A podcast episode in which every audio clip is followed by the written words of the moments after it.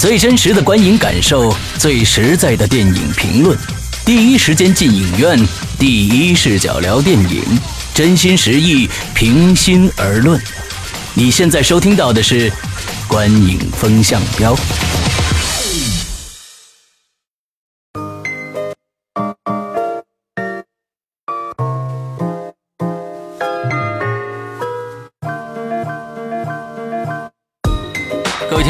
好，欢迎收听《观影风向标》，我是石阳。啊，大家好，我是波米。我是节目，哎，今天跟大家提前介绍一下，呃马上就要上映的这个《火星救援》啊，大家这个期盼了很久的《火星救援》，首先由波米来介绍一下影片的相关资讯。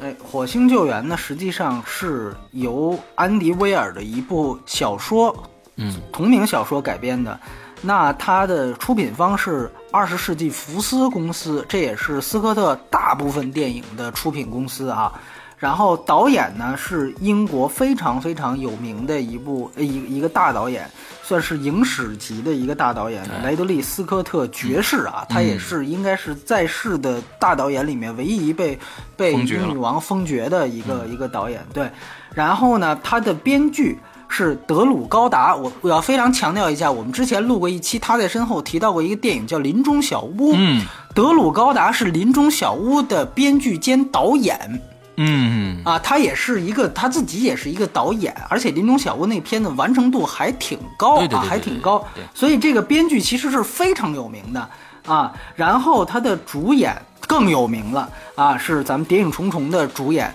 马特·达蒙，嗯然后还有呃，当然他跟。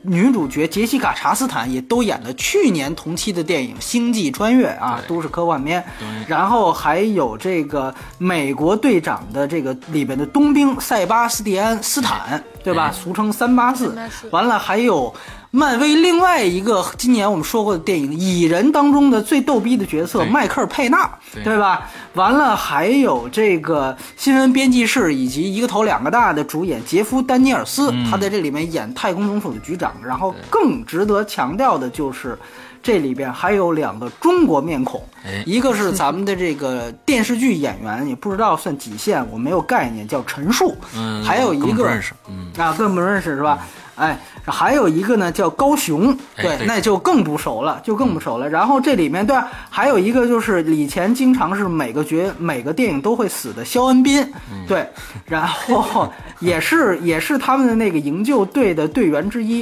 然后还有的就是那个一在《维农十二载》里面演男主角的那个切瓦特·埃加福特啊，二零他也是一二也有他，哎，对对，很有名的一个黑人演员，对。对，哎，所以就是这个阵容啊，是堪称奢华，对吧？对哎，然后呢，这个片子呢是三 D 电影，三 D 电影是斯科斯科特的第二部三 D 电影，然后呢，呃，它是在呃美国十月二号就上映了，然后票房非常的不错，非常的不错，连续四周的冠军。然后呢，在中国十一月二十五号上映，在片长上面可能有一个争议，说是据说是有一点点删节镜头，但是应该不会像刚才我跟施阳私下里调的删的那么多。嗯。对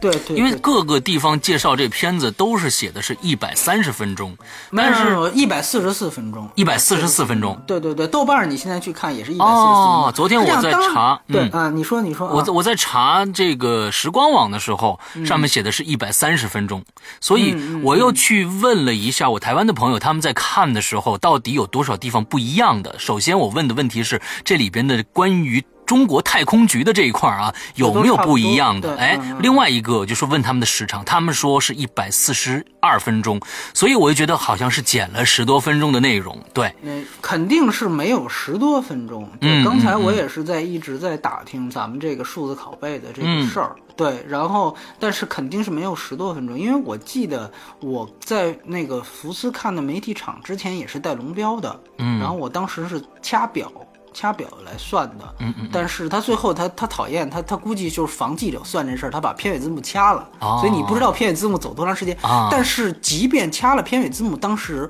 我的表也已经走到一百三十八、三十九啊，哦，对，所以就是看最后片尾字幕它到底走了多长时间。OK 其实这样的问题，但，也不保证就一定没删节，嗯嗯就是只能说它肯定不会。那像你说二十多分钟，好家伙，那这这太可怕了。嗯对然后呢，啊还但是还是得说一句，就是斯科特电影有个特点，它的所有剧场版其实都能算删节版。这倒是，这倒是。所以，即便是在海外看的朋友，大家也不用那个什么。我可以跟大家透露一点，我问了斯科特这个电影会不会出导演剪辑版，他说会有的，导演剪辑版会比原版多二十三分钟。哇哦，对，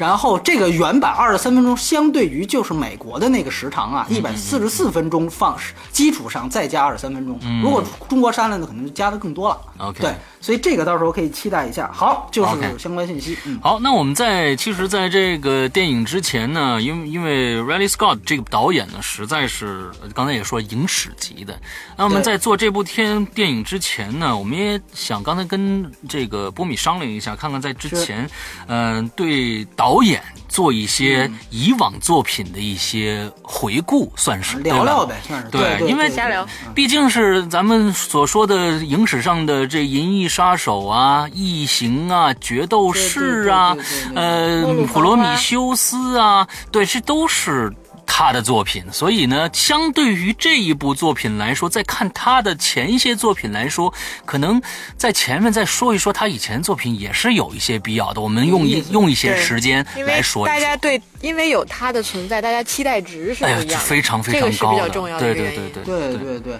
比如说咱们可以这样聊，嗯就是说，呃呃，咱们都聊一聊，你觉得心目当中你看过的斯科特电影里面最好的三部或五部电影？啊啊啊！呃，假如说是我的话，那肯定，呃，我认为放在第一位的肯定是《异形一》，这是、哦这是《异形一》是肯定放在第一位的，第二位的肯定是这个《银翼杀手》。呃，我觉得《银翼杀手》呃，很多人把《银翼杀手》和这个《太空漫游》啊，这这这都是一个、啊，对对对，一个量级的啊，对对对，哎嗯，一个量级的电影，所以呃呃，但是我依然觉得这个在我的感觉里面，《异形一》要比《银翼杀手》要好啊，这是我的看法啊。完，第三部。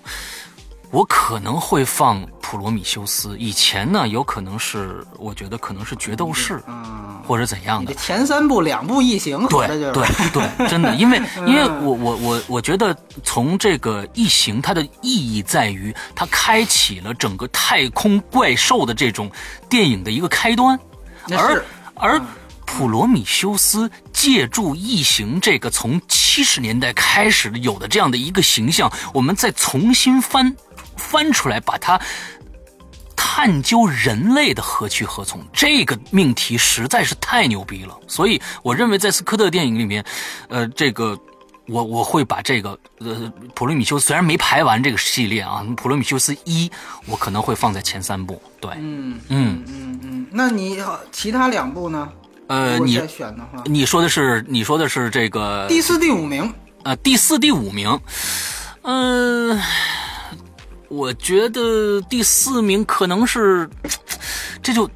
呃，可能是决斗士，呃，可能是决斗士吧，对，可能是决斗士。再再往后了，我觉得可能末路狂花，呃，OK，对对，是这个样子。对，剩下的，比如说他去年的众神，还有他其实他也有一些呃挺那个什么的，可能我觉得你你有可对你有可能是天朝王国，一定会放在这三天国王朝一定会放在这三部里面前三部之之内的，对吧？但是天国王朝我没看过导演加长版，哦，哦我没看过导演加长版那，遗憾，那遗憾，对对对对，所以我没法说，嗯好好有意思。那个玄木来谈谈，首先呢，我他的影片我自己算了一下，我一共就看过五部。哦哦，对那就前五呗，对对，我一共就看过五部，排个序啊然后你要让我排序的话，我可能跟你们的顺序还真不一样。哦呃，加上火星救援，一共应该是这五部啊这有意思对，嗯啊我第一个我我会选，目前看啊，我会选择《末路狂花》。嗯，哦，对，因为这个给我给我的印象比较深你。说说为什么比较深？呃，这比较有意思啊，是因为我当时在国外留学的时候，呃，然后有干过这事儿是吧？有没有没有 有这个这个影片呢？这个想是多了我们这你想多了对。啊然后呢，这个影片是当时我们有一个课程叫 postmodernism，就是说它叫后现代。主义的这么一个一个学目科目，然后哦有一个哦特别重要的环节是对某一部电影的分析。哦他的这个分析呢，不是说学电影的那种分析，而是从这个影片的他对于它的社会内涵、社会意义与后现代主义，包含女性呃这个女权主义等等各个方面的东西的一个分析。而我们当时就是对这部影片进行的一个分析。嗯这影片我看了可能得有十遍，啊，对，但即使看过十遍之后，我对它依然很喜欢。嗯嗯，对，这是这是我会把它放在第一的一个原因。然后呢，你要让我再放第二部，应该是《普罗米修斯》。嚯，对，嗯因为《普罗米修斯》对我，在我看来，我我也是我会更看重他的这个，就是在人的起源。人人类的这个这个大命题的一个探讨上，我会觉得它会比较有意思。而且呢，前段时间又看到《普罗米米修斯二》的一些场景设计图，那种感觉就是它它先现在曝光出来的一些就是它的美术设计，那种感觉是跟你。就是另外一个世界的，有很大的差距感，而他的这种想象力是让我很钦佩的。嗯，呃，排在第三部的话，应该是这个角斗士，嗯。角斗士，OK，对。嗯，然后第四是异形。因为、原因是因为异形对我来讲有点远了，我看的时间很久远，嗯其实印印象不是特别深了，只是当时给我的这种视觉的震撼感比较强。但是它的故事性，你现在现在说到异形，因为很多年没看了，说到异形，我脑子里的是它的那个形象，啊，而更其他的剧情的关联度，我现在基本回想是许格尼维夫是吧？基本回想不起来了。嗯，然后 OK，其实《火星救援》是第五，我看的第五部放在现在的第五只是第。五部，OK，明白明白。对，就是放在第五位，所以这些是我看过的五部。嗯明白明白，其实很有意思。刚才玄牧提到了很多关于呃一些电影当中延伸出来的，比如说女权这种事情，其实确实是你可以看到他前期的作品当中，就是关于女女权意识的那个那个东西是很强的，但你就是很很有意思，他后面就不太太再涉及这样的、这样的题材了。他之前有，比如说他到九七年还拍过什么《魔鬼女大兵》，嗯包括异形本身，当时他们把这个主角改成了，你知道在原剧本里面，就是西格尼韦弗这个角色是个男的。啊，啊，最后这个是高层给改成了女女性角色，然后斯科特也同意了，对。就在原剧本里面，他是个男的，就是这个也没想到最后就就特别成功，就是女人最后活下来，这个这这个其实是一个后来被解读的一个特别大的空间，嗯。所以这个是很有意思。作为我来讲啊，呃，我我基本上都看过了，我前五是这么排的，就是第一名是《银翼杀手》啊。啊，然后第二名是《天国王朝》导演剪辑版啊，啊，这是个师阳猜对了，对，然后第三名是《异形一》，嗯。对，这个这个这个也是它有一定时代性，然后第四名是《黑鹰坠落》，啊是，黑鹰坠落，对，第五名是美国黑帮，我非常喜欢美国黑帮，这个是我可能我有私人情节在，哦就是丹泽尔华盛顿和拉塞尔克劳，呃呃演的一部，这个也是，呃，我觉得呃斯科特少有的比较牛逼的时装片。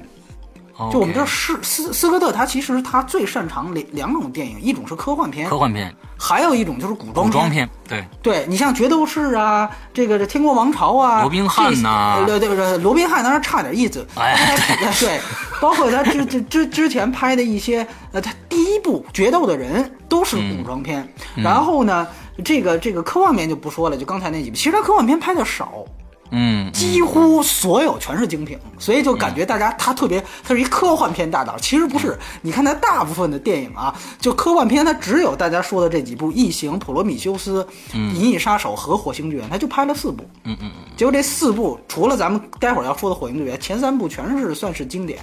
起码《异形一》跟这个《银翼杀手》跑不了，所以说我觉得这个其实是大家对他时装间拍的不多，呃，他拍的不少，但其实真正可能能够留下来的《末路狂花》肯定是一个，对还有一个可能就是我就就其他的其实都比较少，但其他有一些片子也不错，比如《火柴人》，我不知道你们看过那个那个凯奇演的那对个，凯奇演的，对。那个经常出现在中国很多什么烧脑电影排行榜什么嗯，的。嗯我我我对那个片子，我觉得我我我挺无感的，对，你你无感是吧？我我觉得挺我也觉得没那么好，你知道吧？但是它比较特别的一点是在于，就是《火柴人》那个片子，它是少有的斯科特电影当中还算比较乐观的，最后是一个光明结局的。嗯嗯然后它是一个玩结构、玩悬念的一个片子。嗯对，就是很少有有有斯科特别，他的大部分片子都是根据小说改编的，就他的大部分片子剧本都不是他自己写的，包括《火星救援》但是呢，哎，你看这个《火柴人》还是挺特殊的一个嗯片子。嗯嗯嗯，对，然后对对我非常认可，决斗士跟普罗米修斯，我个人也都非常喜欢。我很奇怪，中国很多人不喜欢普罗米修斯，可能觉得他剧情上面就是科幻漏洞上面可能比较大，但是我觉得那不是这个、那个电影的重对对要要讲的东西对要讲的东西。对，呃，决斗士是特别不容易的一点是，它是等于斯科特。呃，唯一一部拿到过奥斯卡最佳影片的电影，嗯斯科特也是我们刚才说的，他是唯一一个现在这么多在世还在拍戏的大导演里面被封爵的导演，这是一个地位的象征。但是很遗憾的，他也是他这个级别的电影导演里面唯一一个没有拿到过奥斯卡最佳导演奖的人。嗯，对你像跟他齐名的什么斯皮尔伯格呀、希格塞斯啊、科波拉啊都拿过，卢卡斯是拍完《星战》之后就不拍片子了。嗯对，所以基本上他算是最可惜的一个。对，所以这个又是从奥斯卡的维度。其实我觉得特别有意思的一点是，我们可以从他的电影当中，刚才提到了。这么多的片子，其实他的电影，其实我觉得是有这么几个特点。呃，我觉得两位也可以一起讨论，就是说，嗯首先一点就是说，他的片子，我觉得美术、布景，包括摄影是高于一切的。对，嗯就是呃，刚才尤其玄牧提到了这个《普罗米修斯二》的这个概念图的这个事情。嗯。就是你会发现，一整个异形系列就是这个。其实异形一，你你会去看，其实特简单那故事。对，二我们都知道，二是卡梅隆导，卡梅隆，三是大卫芬奇导的啊对，四也不差，四是艾美丽那个导演，哎，让皮尔勒内导的对，对，都不差。其实你会发现，最简单故事最简单就是这第一部，对，你的故事是非常简单，但是它就是说它里面它的一些美术概念，包括这个我必须得提一个人，就是大家一定可以去关注一下，就是有有这个异形的设计者是一个叫 H.R. 吉格尔的人，嗯 H.R. Geiger 这个这个人，这个人被誉为异形之父。他是一个非常非常牛逼的一个瑞士的一个一个一个这种先锋先锋画家，你你也可以算是将设呃角角色设计者，就、就是当时他就是他是一手创造了他那个异形的那个角色，他是据说是吸毒之后，他把他把他吸毒之后所有的幻想出来幻觉恐怖场景、幻觉场景全部都画出来了。嗯有人很这是很牛逼的一件事，很多人也吸他他画不出来，那个他他画出来，然后对这个对这个是最大区别，你知道吧？然后他画出来之后，当时他出了一本书，那本书就影响了很多人。包括呃，好还有很多，包括斯科特自己，他们想一直想拍一个更牛逼的一个科幻小说，叫《沙丘》，一直到现在没拍出来。后来大卫林奇拍出来不太成功。对，Sting 当时对对对，当时他们所用的概念就是 H.R. 吉格尔。他的这个所有梳理的概念，一个他还有一个法国的。这这次我跟斯科特聊得很短，但是他我们也聊到了，就是还有一个法国非常牛逼的一个漫画家叫摩比斯，大家可以去搜搜一下。这个人也是影响他们对影响他们一代人的一个漫画家，而且还深刻的影响到了日本的很多漫画家和这个动画导演，比如说大有克洋。嗯啊，大有克洋几乎所有东西都是承袭承袭自摩比斯的。那么你现在回去看《异形》和《银翼杀手》的这两部，就是背几乎是背靠背的这两部牛逼的科幻片，他们的大部分的美术概念和角色设计的灵感，几乎都来源于 H.R. 吉格尔。和摩比斯和摩比斯，当然还有斯科特他自己对于东方文化的呃这个概念的一个东西，比如说像《银翼杀手》，那个、那个可能更明显一些。《银翼杀手》它之所以牛逼，其实我觉得就是这次特别有意思。我我呃一上来，我们我们专访特别短，时间就只只给我五分钟，一上来就先签名是吗？不不不不，真不是，是最后签的。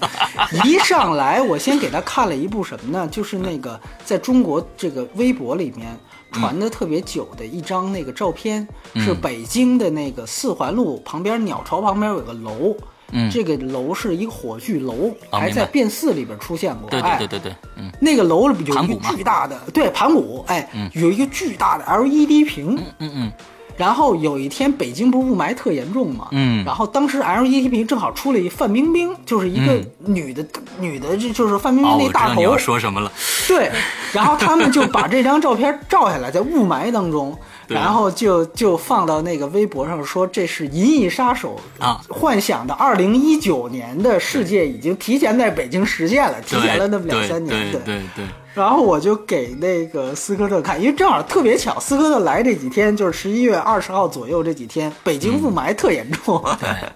然后斯科特就哇，it's crazy，，crazy，对，他就完全 这赶上了，真是。就都对这个，所以我觉得他某种程度上，你现在再去看《银翼杀》，很多人说，其实《银翼杀手》故事也特别简单，很多人说看不懂，没什么看不懂。不懂，嗯。不就是追杀几个人吗？它最牛逼的地方就是在于它的先见性，所以为什么《银翼杀手》当时出来时候口碑差、票房差，随着它一版一版的推出，口碑越来越高，现在成为了一个神作的原因，就是因为它其实真的是就是超越那个时代。你看现在它里面塑造场景，人口爆炸，嗯，污染、雾霾这些东西，通通的，包括那种除了那汽车会飞那个，确实是一种来自于大都会和摩比斯的幻想之外，剩下的这种就是对未来的这种谱写，真的太贴切了。所以我觉得那个电影对于他为什么大家如果注意，斯科特在拍完《银翼杀手》和《异形》之后，他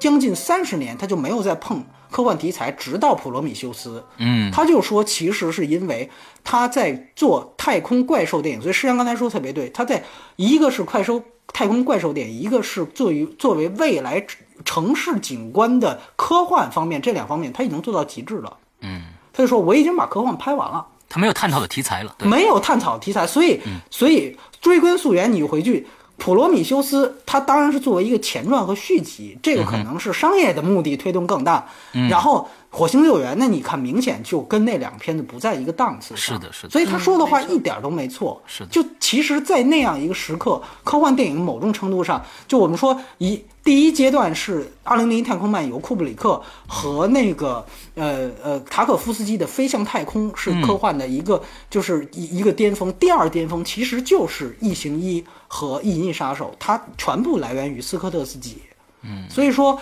这两个巅峰一过，基本上科幻电影就拍完了。我觉得唯一可能超越他们的，就是没有拍出来的《沙丘》。嗯，大家也可以去看，当时《沙丘》也是很多牛逼导演想拍，最后大卫林奇也很牛逼，但没拍出来。对也很牛逼。对对，但是也没没有拍出来。斯科特这次也跟我说，他说有机会我还是要去重拍的，他说我可以做得更好。他他说他明显他说我觉得我可以，因为那个其实那个还有一个纪录片，大家可以看一下，叫做佐杜洛夫斯基的《沙丘》，那是一个呃墨西哥的一个非常牛逼的一个先锋导演，他是最早是想做那个片子，后来他因为那个好莱坞不信任他，后来就就转给斯科特。斯科特当时也是因为一个不愿意去墨西哥，这是他自己跟我说的。然后在最主要他在《银翼杀手》的花絮里面，他也谈，他说是因为当时他哥哥去世了。对，他哥哥去世之后，他就他就他一下子他就他就说，我当时想拍一个立刻能开工的片子，因为《沙丘》那个电影的那个概念其实是当时根本拍不出来的。嗯嗯，就是他说，就我我就如果你看过，你了解《沙丘》那个本子和那部纪录片，你就会明白，可能世界上最好的电影是没拍出来的电影。就是，然后，但是他我可以告诉大家，他用了一些当时 H.R. 吉格尔给《沙丘》创作的东西放在了《普罗米修斯》里。放在了《异形》和《普罗米修斯》里，就是你记得那个《普罗米修斯》里边那个外星人的那个古堡，对对对对对对牛逼那个古堡，对对对没错没错那个其实只是当时吉格尔为《沙丘》那个片子创造的千概念图幅概念图中的一两幅，嗯嗯就是零零星星放到《普罗米修斯》里，《普罗米修斯》就那么牛逼了，你明白这个概念吗？对对所以就是。沙丘，它是一个，可能是一个，我觉得能够真正说是，如果把前面全都超越掉了，沙丘是一个机会，所以大家可以了解一下。对，然后另外，我觉得他一个特别好总结点，其实就是它特别擅长禁闭空间，嗯，一个人或者几个人的戏，对大家不觉得？你比如说像那个异形，它其实就是几个人，对在一个飞船里边儿，其实火影救援也是吧，对吧？然后要不然就是一个人。对吧？这次也是一样，就是就是讲他一个人的内心独白。你《银翼杀手》也是一个人的内心独白，这个东西很有意思。然后他早期其实他早期的科幻电影有三个特别牛逼的一个，就是也算是他风格化，一个是黑夜，一个是下雨，还一个是雾霾，啊就是就是那种 smoke。就是烟，对吧？但是他自己说是因为之前经常这么用，是因为成本不够，因为他们之前没有 CG，所以他们所有的模型啊做的都比较假，对，弄得模模糊糊的，好糊所以他哎，他一个我先黑天，完了我再放点烟，你你就看，所以你特别牛逼，就是你现在在看《银翼杀手》，你看不出来那是模型，你知道吧？你还是会觉得特别牛逼，就是因为他这种手段特别好。然后我觉得，我再说最后一点吧，就是他。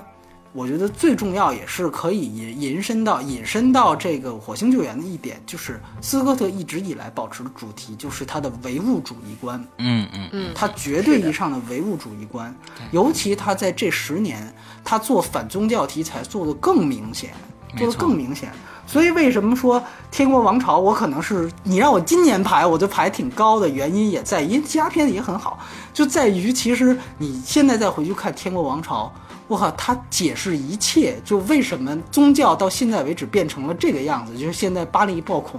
几乎从那个时代，你就可以十字军东征那个时代，你就可以解释西方国家和穆斯林的矛盾根源在哪里。你也可以解释出来意识形态、政治与宗教到底是一个什么关系。就那一部电影就说透了。嗯，我觉得斯科特之所以是一个大师，就是他虽然有一些不太成功的片子，但是他有一些电影就是一部就把这个题材拍完了的感觉。没错，所以就是 就是这个这个太牛逼了，所以我觉得就是就是你在《天空广场》那部里电影里面，你可以明白的看到，就是在那个时代，无论是基督教还是穆斯林，他们都是宗教远远大于政治的。就是如果你这个政治首脑你不能够去执行安拉或上帝的旨意，你就要被赶下去。嗯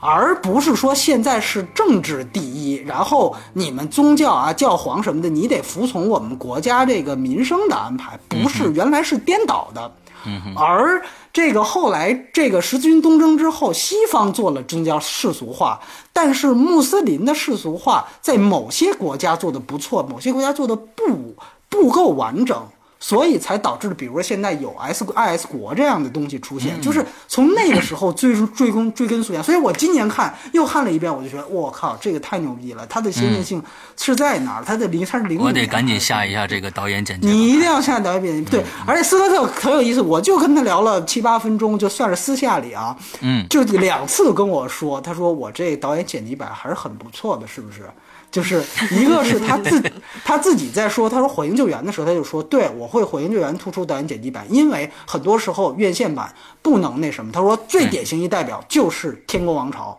因为我《天国王朝》我的长的那个版本要比短的版本好得多。他用了这样的一个词，然后一下来我找他签名说，我拿的导演剪辑版，他就说这个版是不是 wonderful，对不对？是不是？他就问我，我说对对对，很好，确实很好。挺可爱的我说不，你要说我不拿了，还能说什么呀？我能说不好吗？是吧？对对对对对，这么说好像是我骗签名，故意违心的说了一下，是吧？出来什么玩意儿？这是不是啊？真的觉得好，真的觉得好。对，所以其实大家去看一下，呃，搜一下雷利斯考特的片单，你说他拍的作品，你其实你从最，其实这里边失败的作品并不多。其实他的所有的作品，你可以顺着就看一遍，都是非常棒。对对对，一个，而且就刚才施阳其实提到了一个，就是他之前的那部呃《出埃及记：法老与众神》。嗯。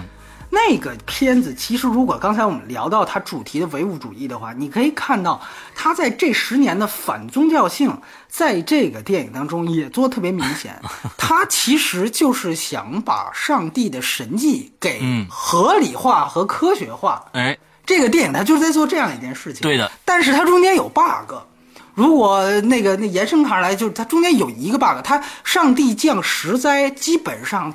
八。九灾都可以，真的是用科学来解释的。嗯，它就有一个是实在，我是想了半天，真的我开怎么开脑洞解释不了。你说最后分分分这个和分开是吗？不是分合，分合都可能。就是说它是讲退潮嘛，什么？而且它是因为它暗示了一下，是有一个那个陨石。陨石坠落，对对对对对，陨石坠落不是会引发海啸？海啸之前会引发先先退潮再海啸，对，它等于它都把它科学化了，就是那个一个白昼线过去，所有孩子瞬间全死，然后除了那个羊血的孩子就没没事儿，这个是。解释不了的啊，就这一个，所以可能他剧情上的漏洞还是跟普罗米修斯一样被大家抓住来很菜，所以说就就导致他口碑不大。但是我觉得，就而且包括上帝，你完全可以想到，那就是摩西就贝尔这角色自己的一精神分裂，你明白吧？就是所有东西你全都用科学解释，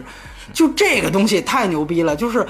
他等于是用圣经故事，然后去反圣经，这个事儿可能是他在无论是在西方没没得到认可的一个很重要的原因。但是你要明白，如果你从呃天国王朝到这个法老与众神，甚至他那部更烂的黑金杀机前面布鲁诺钢茨，就是希特勒那个演过希特勒那人都说了一大堆关于上帝和人类的独白的话，你就明白他反张戏是一如既往的，一直到火星救援的纯唯物主义。所以我觉得这个是斯科特的电影很重要的一个主题体现。当然，也有人说《法老与众神》不够好，但是你别忘了，当时《银翼杀手》刚出来也是这么说的。所以谁知道三十年之后？但是《法老与众神》好像没出导演剪辑版，对吧？据说有个二百七十分钟版本，我到现在都不知道在哪儿。对对对，有个二百七十分钟版本啊，四个小时。四个半小时是吧？差不多是，对对，所以这个我觉得这是一个谜案了。对对，也许你想想看，《银翼杀手》是八一年、八三年的片子，八三年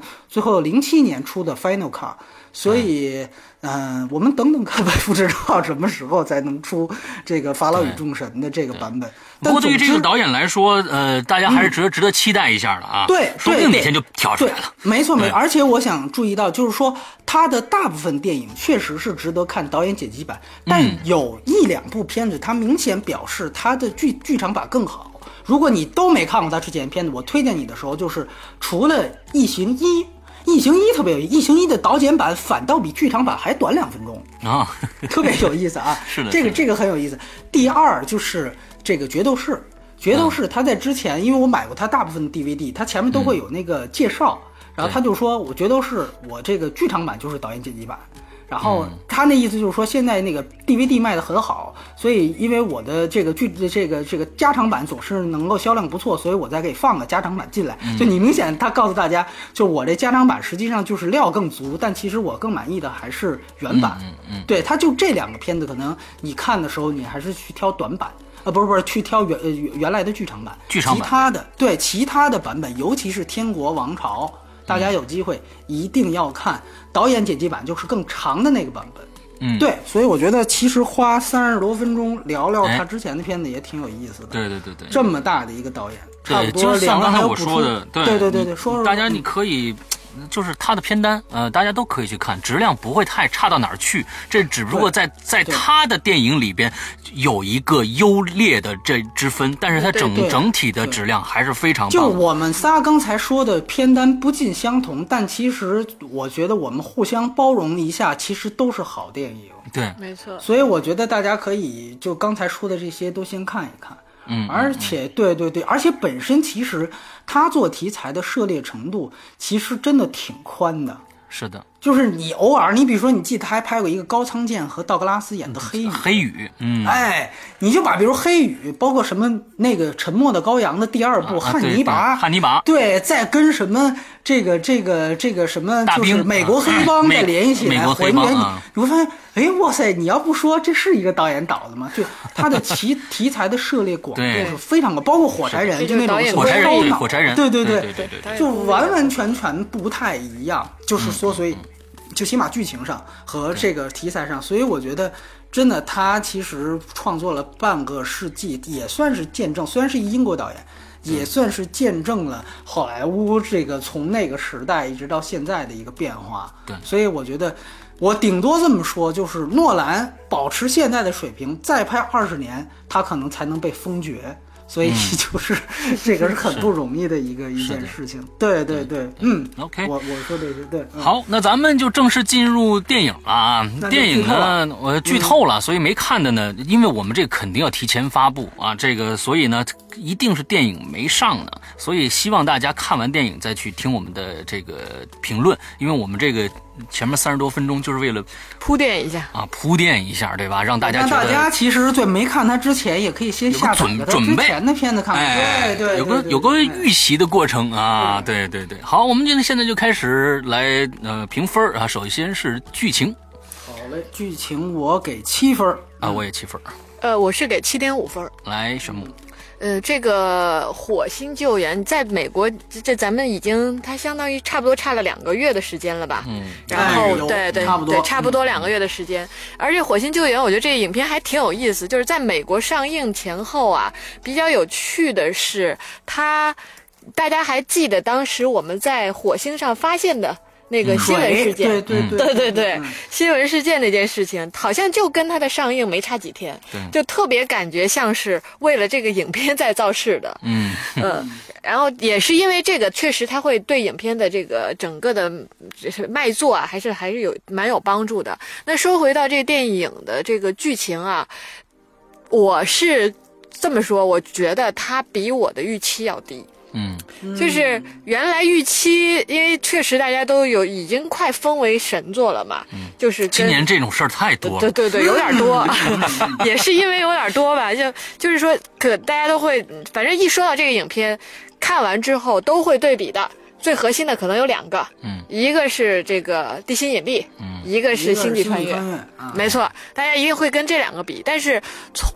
从整个影片看过之后，我的感受，我会觉得，如果排名，那它一定是在这两个之之下的。嗯。嗯。呃，而且还是有挺大差距的。嗯，你要非要比，它也就只能跟这个 Gravity 稍微有一点点比较性，嗯。但是跟星际穿越简直不在一个，我在我看来啊，它不在一个档次上。那这个剧情上来说，我觉得就是像刚刚波米说的，这个导演因为他真的是个唯物主义者，你从这个片子里头也是很很明显的看到他就是在。因这个人他的这个经历耕耘，没 没错，耕耘完全完全靠自己的这个科学知识，嗯很唯物的。就是我哪怕离开了地球，我在这个火星上也运用地球的这些科学原理嗯去运用在我在火星上的生存方式。嗯当然，我知道这个电影它的拍摄跟 NASA，然后包括也考究了很多真正的现实中现有科学现有科学的一些很详细的内容。嗯呃，但是我的感觉是，它这个看看完这片子给我的一个特别直观的感受，它特别干。嗯就是我我不知道你这这个形容特别干是什么意思？对，就是它会让我觉得，好像就是有一点点偏这个，就是呃自然科学方面的这个东西过多，它很理性我。我还以为是这次没下雨，火星特别干。它过于理性了，而里边有些东西过长，尤其是在中后段，我有一段有点走神儿。嗯就就是他给我的吸引力已经不是特别的足了。在前面呢，我会因为他掉到了火星上，然后这就被遗落在火星上，然后呢，靠着自己那么渊博的知识，就是特让我感觉特别不现实啊。就虽然虽然他用了很多这个这个科学的方式去解释，但我一一到现在我都觉得这事儿不是很靠谱的一件事情，都不是特别也不太能相信他他的这个可行性。然后，呃，靠他的努力去实现了很多，就是为了等人来救他，让自己尽量多时间的生存。嗯，然后另外一块就是说，地球上的人怎么去想办法再去营救他。这里边我的感觉是，它的冲突性不是特别够。嗯然后呢，所以在给我的吸引力上就没有特别的足。嗯，但我给七点五分的一个原因就是说，它里边确实有一些亮点，就是这个人在火星上生存这件事儿嗯。是很有意思的，这个想象力上我是很认同的。然后呢，里边有一些包括就大家肯定会看过之后，肯定知道土豆是在讲什么了。嗯。然后还有就是，嗯，你要说他相对过于扯啊，就是他最后扮演这个钢铁侠的这个、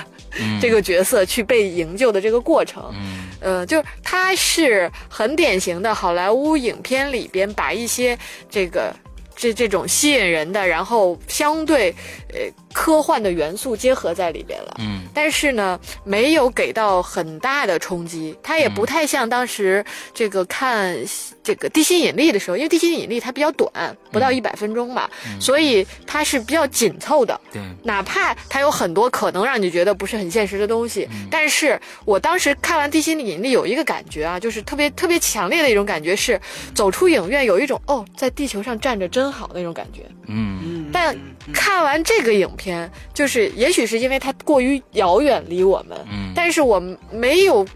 没有一种共鸣感，或者是对它觉得像看《地心引力》和《星际穿越》之后那种震撼感，嗯差挺多的。嗯哼真的还是差挺多的，所以我就给一个好莱坞这个科幻影片里边中等水平的一个分数。嗯嗯，OK。嗯其实，呃，这个电影对于我来说，刚才嗯，玄牧提到了这两部啊，比较的一个《地心引力》，一个《星际穿越》。其实它真的是，它又像《地心引力》，因为有一个个人生存问题，又像《星际穿越》，就是因为他们讲到了，也是一个要通过时空到达另外一个星球这样的一个事情。但是就我们马达蒙是吧？啊，哎哎，都有打哎都有马特达蒙，而且那片子也有那女的，女的叫什么来着？龙王姐呃星杰杰西哎卡查斯坦，对，没有查斯坦。之后，我们我们这三个片子给我的印象是这样子的：《星际穿越》这绝对是一个硬科幻的一个电影，对吧？啊，之后啊，呃，这个地心引力哟，感觉像是科幻片啊，但是不是啊？它讲的是现代科技，这事儿就是发生在现在的，这不是科幻片，但是它给我强烈的感觉，这是一个科幻片。而火星救援给到我的是，它绝对是就是本身这个故事讲的是一个科幻的题材，但是我觉得它就是一个荒岛生存。嗯这样的一个感觉，所以它在整个的故事上，我觉得，呃，无疑，呃，斯科特对于剧本的这个完整性，我觉得它是有要求的。所以我们在整个看剧本的完整性上是非常的好的啊，从头到尾非常好的。前面有他怎么样去在呃这个火星上生存，后面有人类社会怎么样积极的去想办法营救这个人。那么从从道义上啊，我们我们为了一个人也要花这么多的钱，这么多的精力，甚至跟呃技术敌对国中国还要有合作 这样的事情。这这个我刚才都忘了说了，这、嗯这一点其实是减分的，就啊中国的那个场景上是减分。一会儿可以在这个表演上来讲。还有这样的一个合作，但是正是因为这儿，我觉得有一些断层，因为它不纯粹了，我感觉它就变得，因为是两个两个时空的事儿，相当于一个是火星上的事儿，一个是地球上的事儿，它在从中间往后的，从这个呃这个马特达蒙那个氧气舱爆掉以后。从那个地方开始，我总觉得他们这两个空间之间的联系变得没有之前那么紧密了。嗯，因为之前他确实是在讲马特·达蒙怎样生存下来，这个对于观众的这个吸引力是非常非常高的，这也无疑是这个片子最大的亮点之一。到最后，片子到最后了，中间开始这个呃。人类社会进来以后，我们更从能从其中看到，这个人类社会虽然讲的是未来的事情啊，这个宇宙飞船已经那么发达了，能可以这个到达火星了，但是人类社会跟跟现在没有任何的区别。之后他们讲的这件事情和和这个马达蒙怎么样在火星上活下来，大家更愿意去看马达蒙怎么在月火星上活下来。你这儿你只要说哦，我会有个飞船回去救你不就得了吗？所以在这一段时间，跟观众期待值是有一个区隔的，大家可能就会产生疲累感。在这一点上，我觉得这剧本上可能是有缺失的，所以带来了疲惫感。在中中间段落之后，到最后那一个段落，呃，营救那个段落还是非常精彩的。尤其是，呃，我我倒不认同刚才玄木说的这个 这个 Iron Man 的这个钢铁侠这个事儿啊，因为这个用气流。导让自己，这个在这个地心引力里面，人家拿一消消防桶都能都能跑过去，那更扯。要是那样的话，那这个钢铁侠我觉得还是可以的啊，因为毕竟两个人冲着这个速度我觉得他的这个科学理论是 OK 的啊，但是我觉得他那个准确性是在这个外太空啊，茫茫太空里面，两个人最后能能能拽在一起，没错，这个就有点扯。对啊，对对对，反正不管怎样，两个人是相遇了啊。呃，整个呢这片子呃。我的我的感觉就是两个半小时不到，完之后看下来，中间确实有一些疲累，但是整体上来说，一些细节处理上，尤其是待会我们谈表演，我觉得马特达蒙在里面这个独角戏啊，呃，这个独角戏霸，这个这个这个还是非常有意思的。我先说这么多，嗯，对他其实呢，这个剧情啊，我们说平心而论，它还是一个很高的一个完整完成度。嗯，这个其实是没有悬念的。嗯，而且我觉得，嗯，无论是作为好莱坞的电影，你和今年的其他的片子的剧情，你比如之前的那个《幽灵党》，你你会发现它确实是要高高。幽灵党就不要比了，对对，咱们跟斯科特的比。比斯科特呢，比这个《黑金杀机》什么的，就是比那个就是律师啊那种片子什么的，也都还是要强的，强不强啊？就是说。呃呃，甚至就是法老与众神，就如果不是说有形而上的东西的话，它其实本身也是要要强于它的。我个人觉得，嗯，这个片子它其实剧情很好解释嘛，它就是一个刚才施阳说的很对，前面独角戏是荒角荒岛求生，后面营救戏是阿波罗十三号，嗯，对吧？它其实就是这两部电影呃合为一体的一个一个一个概念。科幻科幻，它这个片子科幻程度确实就是说不是那么大，或者说它并不是想营造一个异形或者异形杀手那种呃异形杀手那种概念性的东西啊。明确告诉你这就不是现在，他还是挺希望让你觉得哦，好像如果一个人真的按照这方法在火星上生活，好像也还真就能活下来。他给人一种貌似。现在就可以实现的这样的一种一种一种感觉，嗯嗯，所以说呢，确确实实，就它的这个定位会给大家有一个概，就为什么像地心引力那个时候也会，尤其中国观众很多，因为中国观众我感觉一出科幻片。这个影评就被这个技术宅们占领了。哎，我昨天在看这个片子的时候，我就想，完了，这个什么能产生水啊，什么这个那，在外星球能不能？肯定技术宅又得狂喷一气。就是这个中国现在是特别有意思，就是电影评论明明是一个艺术范畴。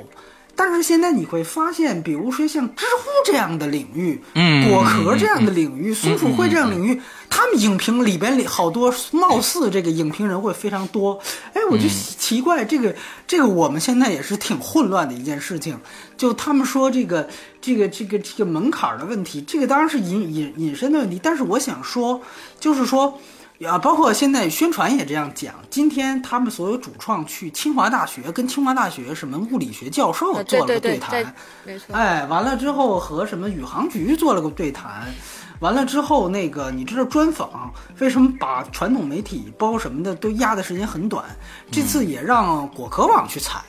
哎，也让邀请这个，比如说这个什么科学会、松鼠科学会的人去采。啊，对，哎，就是说，基本上他邀请了一堆就是这个这个科学界的人士吧，科学界的媒体和科学界的网络去做这个事情，所以你明显看到这个又会成为一个，那他其实就有一个问题，如果大家现在把它啪一拍桌子往它一放，就这是一个恨不得是一个太空现实题材电影。然后我们基于这个现实去批判它的科学不合理，那我觉得本身你基于的这个视角就是片面的，嗯，对吧？谁告诉你这是太空现实题材？就跟我们刚才说这个呃地心引力是一样，地心引力在中国，我觉得它很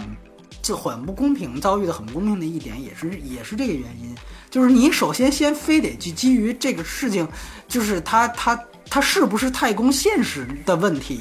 但然后你再去质疑它的合理性，那我觉得这个本身是是是不是一个说所有人都必须得遵从的一个角度？嗯嗯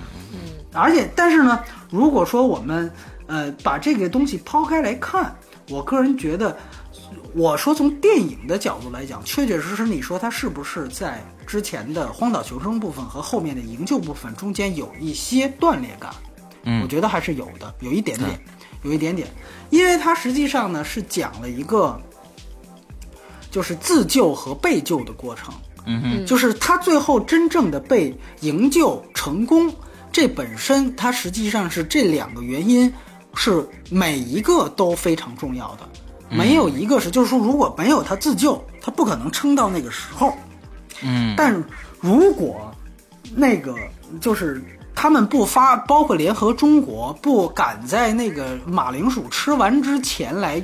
飞船飞到那儿，那么马特达蒙还是会死。所以说这两个原因都非常重要。我觉得呢，他都要把它表现出来，这个东西是非常好的。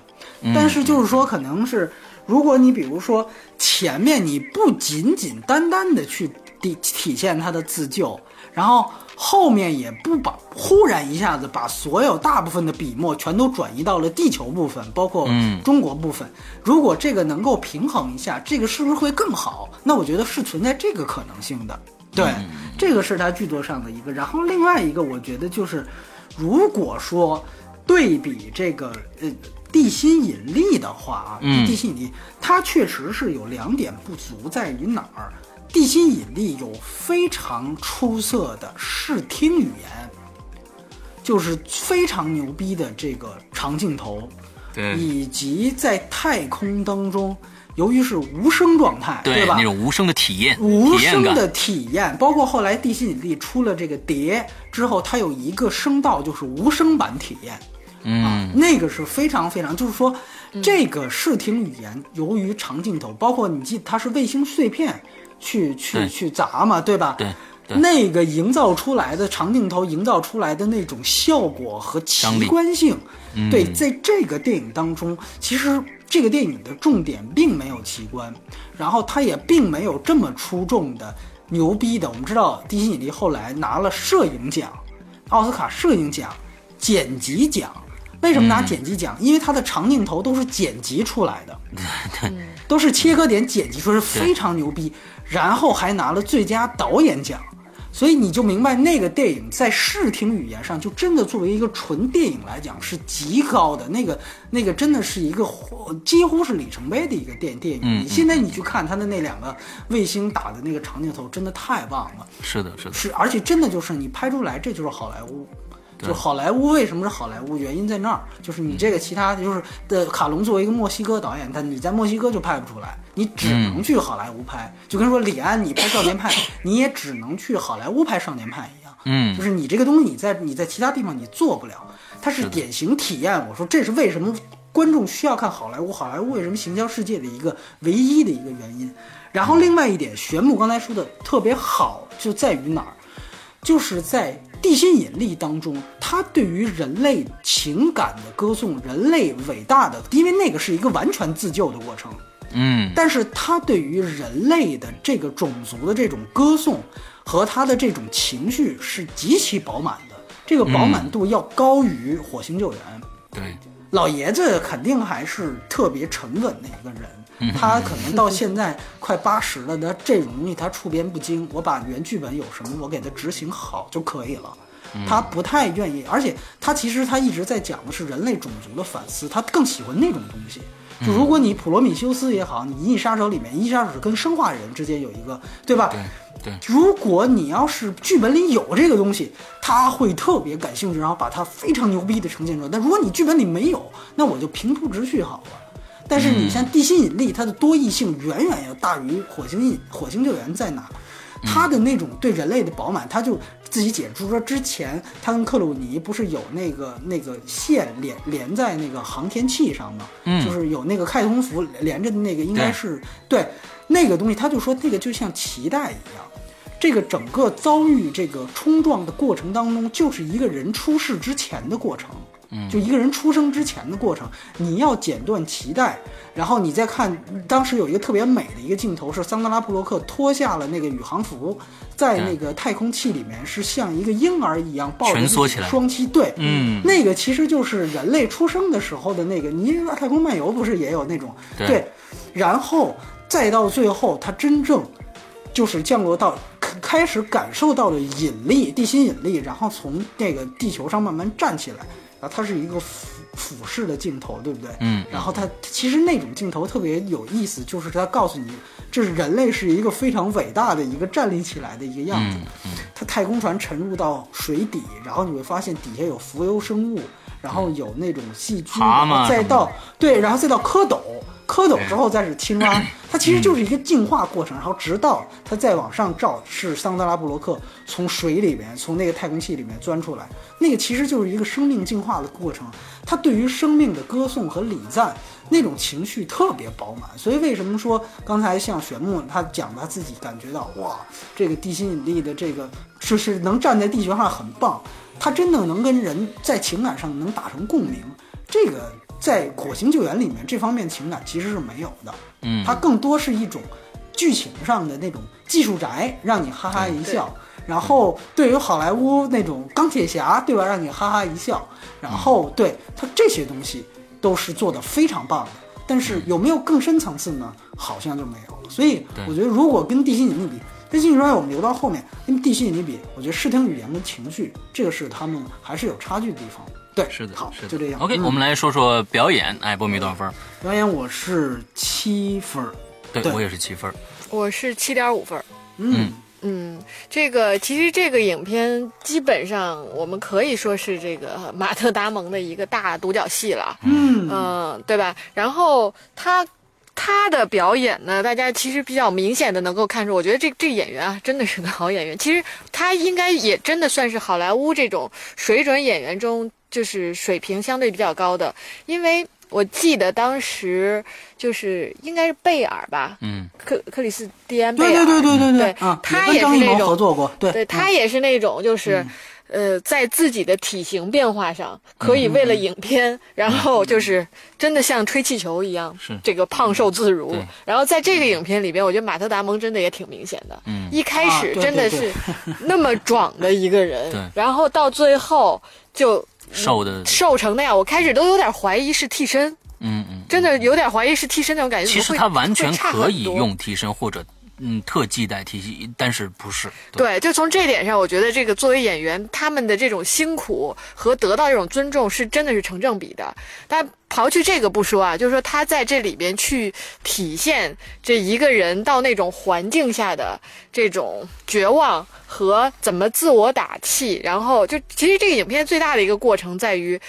体现马特·达蒙这个人乐观主义的革命精神，没错，特就我真的很难想象一个正常的人，嗯，能有这么乐观的精神。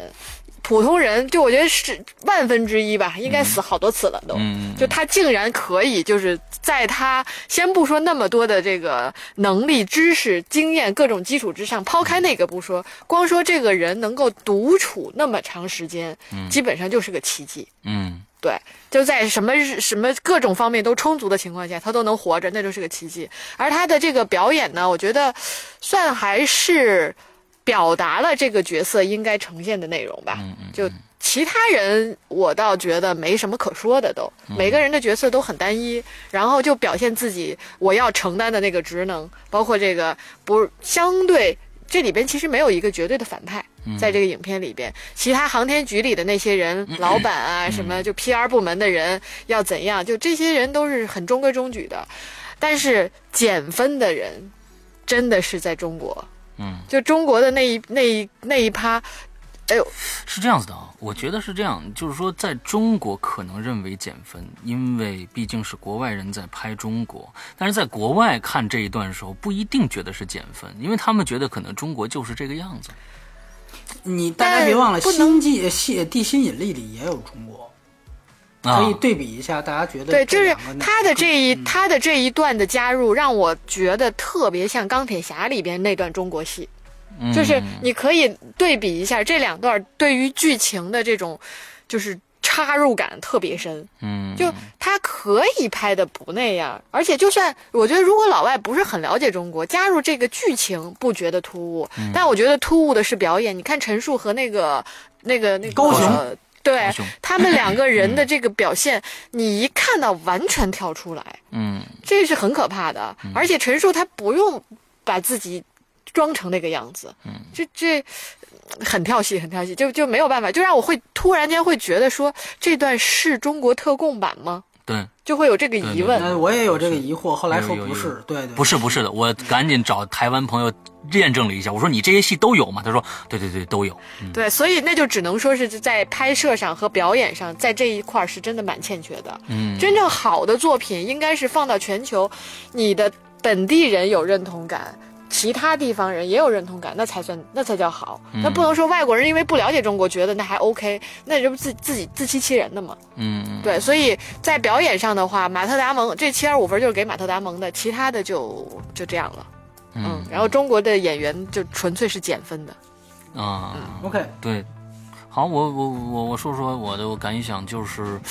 对于马特达蒙，确实刚才呃，我跟我有跟玄牧一样的感觉，就是他这个片子里唯一假的地方是什么呢？就是他怎么可能活得下来呢？就是哎，这是我特别特别，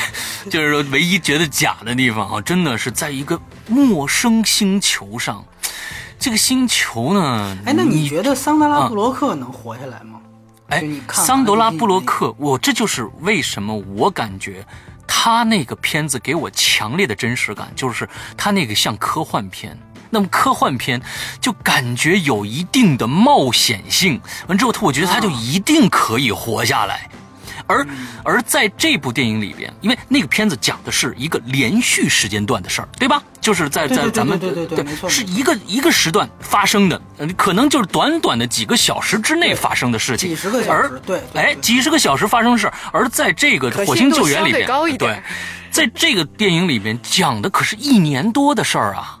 这一年多的事儿，在火星上，它只描写了火星有风暴，有非常大的风暴，远处有，平时天空晴朗就会远处就会飘着龙卷风这样的一个一个呃一个气候状态。但是，我觉得这对于假如说，豆应该，就算土豆能活，也应该被刮走好多次了。对，假如说单讲我们就是说这片子，我们不讲地球发生的事，我们只给几个镜头说啊，地球上有有人要回来救你了。在火星上就能发生很多很多的奇奇奇怪怪的事情，对吧？我可以脑补一下啊，不不不见得是这个天气的问题，那个土壤它跟中国它那那个那个含量，那个什么里边的那些一些元素含量就不一样，种出土豆从科学角度来这这个种出土豆变成西瓜那么大什么之类的。啊，我在想其他的事情，我这开个玩笑，呃，我就感觉这是给我最大的一个不真实感觉，他怎么可能那么快乐的生活在那个那个星球上啊？但是，呃，我我也愿意去。他这是可能是讲的就是刚才我说的革命的乐观主义精神啊。对于一个人，呃，那么假如说，呃，架构在革命的乐观主义精神之上呢，这个人在火星上的种种的表现，马克达蒙的这个表演，他对自己对着是这个，呃，自己的摄像头啊，完了之后看着电脑屏幕上的自己，好像跟另外一个人在对话这种状态，还有他的呃，就是各种各样的表现，完了之后听着音乐起舞什么这那的，我觉得确实这个独角戏对于他来说，他的表演是非常非常成功的，这个是无疑的啊，这是无疑的。那再说回其他的人，那其他的人，我觉得那剩下的都是功能性的人物了啊。呃，再说回这个中中国的这个表演，那我觉得就。中国这表演真的是不值，跟剩下的人就不值得一提。那本身的这个，呃，不管是真实程度也好，还是，甚至给到中国人有一种啊，这是中国特供版的这样的一个感觉也好，我觉得这算不算是导演的一个，或者是编剧途中的最大一个败笔？刚才波米说，哎，那有没有说，呃，跟这个呃地心引力？天宫号对吧？跟天宫号对比，但是那个里边确实只谈只提到了一个天宫号，中国的天宫号，没有任何人，那真的是一个独角戏。只有尚德勒伯克只一爬到天宫号上面去，那没有任何人的其他的情绪或者表演来干预他整个这个这个情这个情节的连贯性，所以才觉得啊，我们但是。不管是天宫号也好，还是这次我们是是是是什么号？太阳神号。太阳神号。但是当我们提到太阳神号和当时的天宫号的时候，国人都发出了，呃，不知道寓意何为的笑声。呃，我这个我是不理解的，因为我觉得这是一个很，不管是天宫号还是这个太阳神号。这是西方国度在肯定中国航天技术一个很让我很自豪的一件事情。不知道为什么大家会笑啊，会笑场啊？我觉得这个是让我挺奇怪的一件事情。对，这个让我我当时会，我倒没有觉得笑场，但是真的是从我个人觉得，我会觉得是因为表演让我出镜出出戏。那但是天宫号为什么也要笑呢？天空号我倒没觉得了，太阳就是对太阳神号的话，确实我是因为表演上出戏，而且还有一点，这里边中国的东西，它并不像说你，当然如果是它是换做任何一个国家都可以的情况下，那这个其实某种程度上也算是好莱坞向中国示好的，为了中国这个票房市场在做的一些工作的原因，应该是有这个考虑的。嗯嗯，但是咱们在想二零一二的这个西藏。那个就没有这样的感觉，不知道为什么，那个就没有中国非常跳脱的感觉。二零一二那个给删了一些嘛，对吧？哦，对对对，是被删了一些，对，是被删了一些。所以好，呃，我说的就是这些。来，波米，哎，对，就是说呢，从剧的这个表演上来说呢，嗯，刚才我们其实提到马特·达蒙，现在也是微微这个段子手，也是有一个非常广为流传的段子。说是马特·达蒙之前演这个斯皮尔伯格的《拯救大兵瑞恩》里边的瑞恩嘛，是吧？是的。然后，然后又演这个《星际穿越》里边的曼恩啊，曼恩博士，再加上这次演《火星救援》，说美国政府为了拯救马特·达蒙，真是花了不少钱啊，搭进去多 不少命，花了不少钱。哎呦啊，这个总结非常棒，这个总结非常棒。哎，大家想想试试啊，全是救他，你知道吧？对对，而且都是就是几命搭一命。对吧？就是就是还好这次还好，还好这次都活下来了，是吧？都活下来了。前几前两次都都比较惨啊，或多或少最成功的营救。对对对，对，所以马特达蒙就是就也估计也是斯科特就因为这个选了他，是吧？就是一个 倒霉蛋，就是一个倒霉蛋儿。对，嗯呃，那个这个发布会里也特有意思，有一中国记者也不知道是什么情况，问了马达蒙一问题，说：“哎，你这个。”这个不是问了他，是问问问问导演一问题，说你这《火星救援》打算拍二吗？要拍二怎么拍？然后马达蒙把这话抢过来了，说你是打算还要把我发配到另外一星球是吗？你安的什么心呢？这是。说这还还怎么拍二？说是啊，这个这个，哎呀，所以说这个着急嗯这个对，就是老被救也受不了。那我想说的就是说，呃，确实你要是相比这个。呃，前两次被救啊，马特达蒙这一次确实是戏份也好，这个表演空间也好，表演水平也好，确实都比前两次强。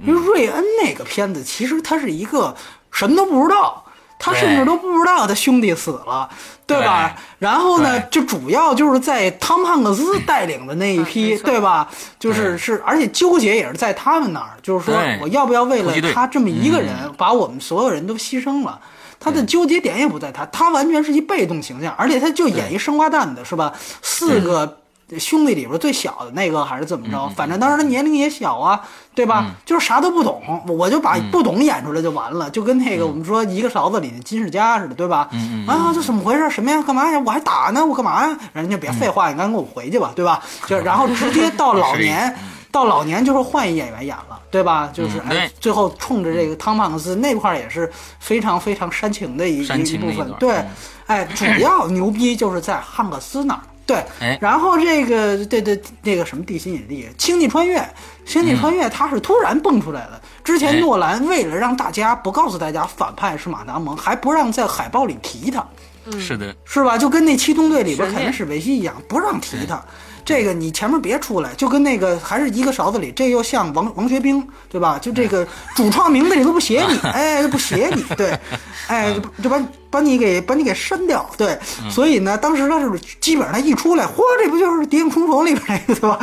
哎，就会有这种感觉。所以呢，而且基本上一出来，除了嘚啵了两下，就是裹着锡纸嘚啵了两下之后，基基本上就是套着宇航服跟麦康纳干了一架，然后就就差不多了，对吧？就被炸了。嗯对，就被炸了。对，所以呢也不大。那说回到这儿，确实是比他们他前两次被救那是是牛逼了一些。但是我又得说，刚才提到汉克斯，也提到荒荒岛求生。那如果我们要是从大家看过《荒岛求生》那部电影的话，嗯，那可能在那部电影当中，这个表演的水平对哎和他的空间展示，因为我觉得一方面也是可能我个人觉得那种出彩程度，嗯，还是没有到荒岛。我记得《荒岛求生》它特别大的一个特点就是说，他这个人他也是要表达他孤独啊，他没有伴儿啊。他拿那个威尔逊那个排球是吧？排球他哎拿他，跟他自言自语。哎，这里头呢，他是马特·达蒙，他是呃，因为讲他是个技术宅，所以说呢，他是跟着这个电脑屏幕在那儿自言自语跟语。GoPro 来的聊对包括跟这个马铃薯什么的，对吧？但哎我个人觉得呢，因为他在这一部分的时候，他要交代这个他怎么样在火星当中生存的这部分科学知识，嗯。他的表演当中必须要包含着透露信息的功能。嗯，所以他表演本身的那种对于人物孤独感的这种东西的成分的折扣就会有影响，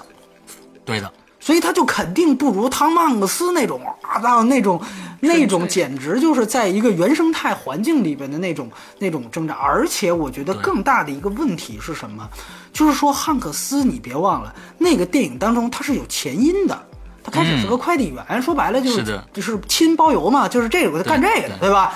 哎完了之后呢，这个后来他等于实际上到到了一个荒岛上，那这个里边包括地心引力也是，就是呃那个桑德拉布洛克那个自救的人，他孩子好像是夭折了。我记得挺清，对吧？他是孩子是死了，所以他在世界上是他是希望通过到太空当中工作来忘掉痛苦，没想到还出了这么一件事儿，所以他必须得先坚强起来。他自救的过程当中，也是要等于是摆脱开自己失去孩子阴霾的这样的一个心理斗争。嗯，这种东西，它无意当中会增加这个角色的丰富性。那对再从这因为点来讲，他是有过去的人，他是有过往生活的人他是有背景的人。说白了，对，这个说句实话，呃，马特·达蒙这方面就比较少。或者说他的过去也不是，他这过去也是用来搞笑的。比如说，说他我原来的母校是知大吧，我应该是知大，我忘了。对说我们知大给我发了一条这个这个视频安慰信息啊，说什么这个这只要他是说我我们这个这个这个这个科学里面说了，只要你在哪儿种种了东西，你就算殖民了哪儿。哎，你看殖民了我现在就殖民了。哎，你看他他与他故背景产生的涟漪，还是为了增加笑料。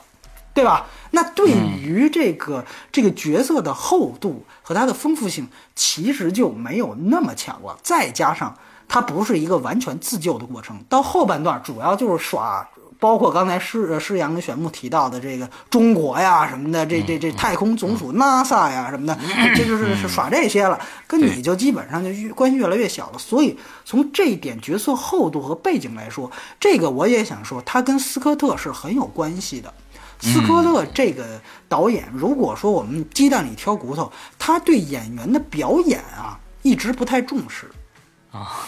他不太关心演员表演。这个你要是看多，因为他的电影这个 DVD 的花絮都特别长，都是四个小时起。你要看你就明白，就是天天就是演员基本上都吐槽他，就是他对演员，要不然是不管。随便演，方针不管，要不然呢，就是说你就给我做出配合我布景要东要的东西就可以了。嗯，我给大家补充一个信息，就是，呃，《银翼杀手》那部戏现在口碑这么高，但是其实哈里森福特在当时拍的过程当中，一直是非常非常跟这个斯科特是非常不合的。他们俩后来也再也没有再合作过任何一个戏。对，就是斯科特对于演员也不是太关心，也不太好。这次我为什么说陈述？我们我们也反放了陈述，陈述他就说连试镜都没有，就是要一个中国演员，你把材料递上去就选他，就你吧。就是说他对于演员这部分他不是太关心，而且我们平心而论，这么多的牛逼的电影里面，《银翼杀手》刚才说了，像《天国王朝》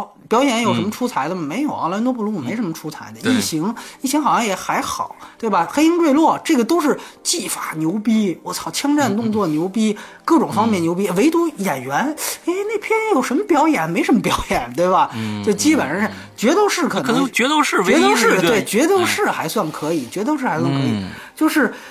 总之他大部分。更牛逼的电影里面，其实你会发现，包括《普罗米修斯》嘛，其实也是，对对对它是一个概念先行。我先是对法斯宾德，我把他生化人这个东西先弄出来，所以，而且它另外一个现实，我觉得它很多东西没有展开，在于，而且我不知道是不是中国又删一点，就这个片子，斯科特大部分片都是 R 级电影，但这个片子出人意料的是 PG 十三。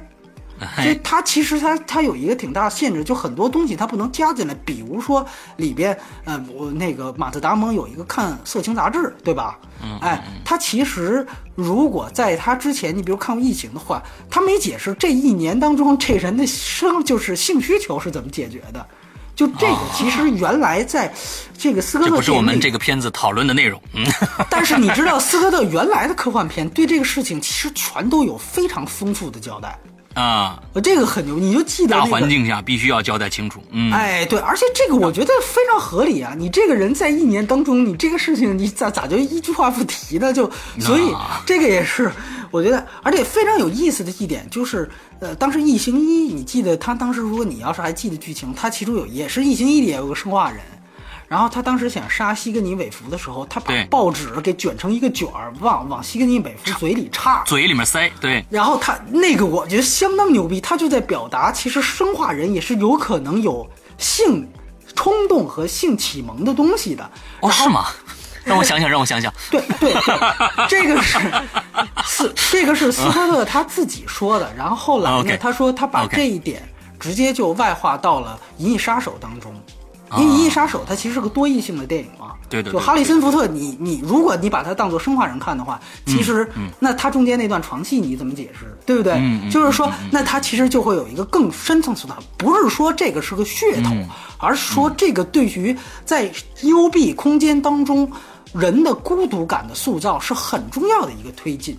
嗯，就是一个人的性，它其实是一个最基本的冲突，也是最原始冲突。它代表他的潜意识里面，这个人到底是一个什么样的人，甚至他是不是个人，他是个生化人还是怎么样？所以我觉得这个方面的东西，为所以为什么很多片子它必须要有这方面的东西，也是通过这个来体现人性的部分。那显然从这几个角度来看。当然，这是一个 PG 十三电影，而且据说连拉屎的镜头都删掉了，是吧？呃，咱们国内删掉了，对，呃有一嗯个他不是说嘛，我刚才咱们上一个是一个勺子里边的光屁股镜头和这个里面光屁股镜头，嗯这个被删掉了，是因为他要制造肥料，这是对，一个有原因的裸露镜头对。对对对那我是一个有原因的裸露镜头对，我觉得就比 P D 十三还得往下一点，是吧？哎当然，我们就按照那个算也无所谓。我是想说的嗯是，它其实对于真实感的塑造上，其实就有好几环是需要你脑补的背景，是的是的或者是这个人物在孤独当中的 某方面的需求的形态。嗯对对对，所以我觉得，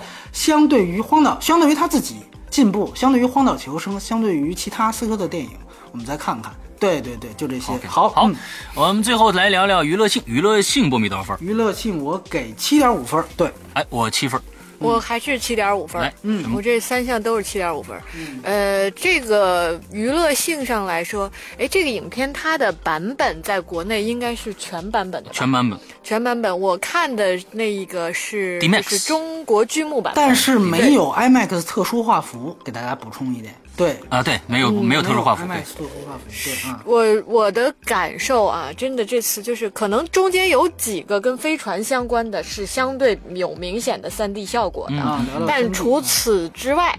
嗯，